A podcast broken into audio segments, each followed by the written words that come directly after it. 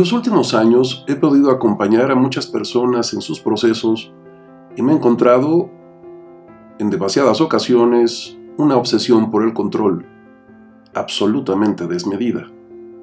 Me imagino a alguien que quiere convertirse en un pulpo que extiende sus tentáculos y que todo tiene que pasar por su supervisión, revisión o aprobación. Lo peor del caso es que estas personas se sienten orgullosas de dicho comportamiento. Además, su respuesta en cualquier ocasión ante la sensación de pérdida de control, ante lo que ocurre, los lleva a sobrereaccionar y actuar impulsiva y agresivamente. ¿Cuál es el origen de este comportamiento? Quizá el cuento que se cuenta el controlador es que si no participa en todos los procesos y eventos, algo saldrá mal o no ocurrirá exactamente como quiere, cuando quiere y porque quiere.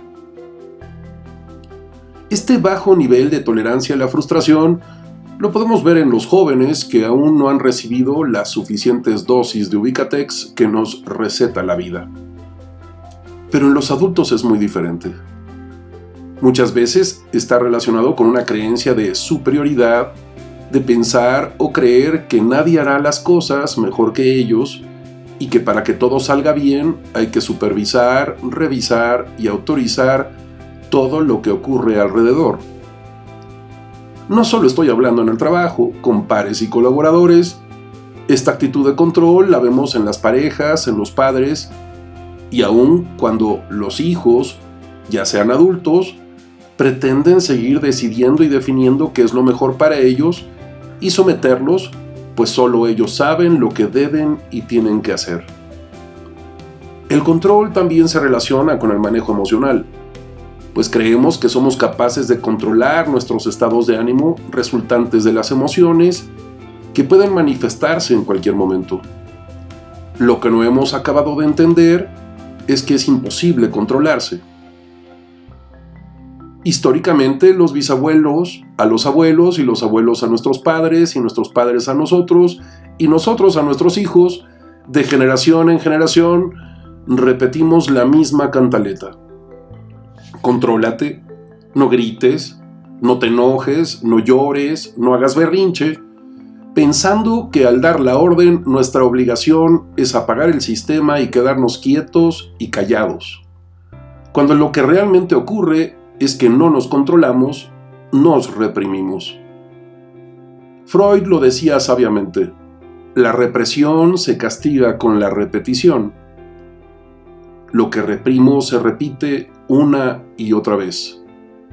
Lamentablemente, reprimirnos con el paso de los años nos lleva a enfermarnos.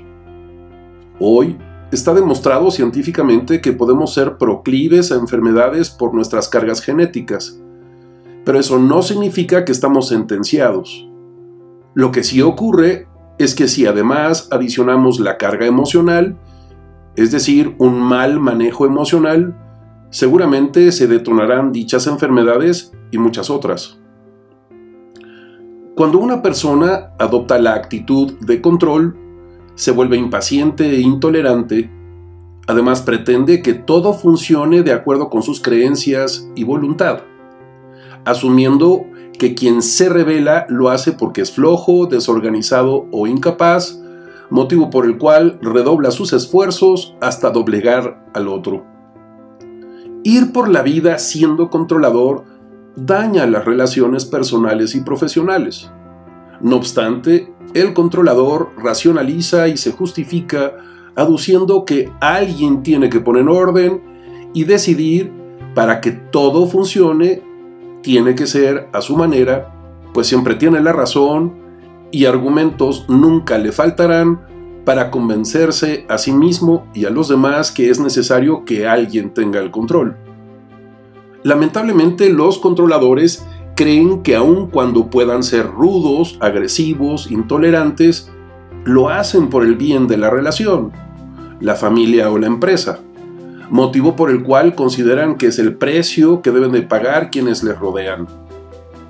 Soltar el control significa confiar, delegar, entender y aceptar que no todo será exactamente como quiere, cuando quiere o porque quiere. que una vez definidas las responsabilidades y compromisos de todas las partes involucradas, no es necesario tener a todo el mundo bajo la lupa y ante el incumplimiento, pues simplemente poner límites y gestionar las consecuencias. El controlador desafortunadamente no se da cuenta que con esta actitud desgasta, fastidia, cansa y agobia a todos los que le rodean. Sin ser capaces de verlo, poco a poco las personas lo sobrellevan o se alejan, pues resulta incómodo no poder tomar la iniciativa sin autorización previa o sentirse todo el tiempo bajo la mirada, el escrutinio y juicio permanentes del controlador. Ojalá y esto te lleve a la reflexión. Ya sabes, me puedes localizar en www.santiagobeorlegui.com o www.institutovitral.com. Hasta la próxima.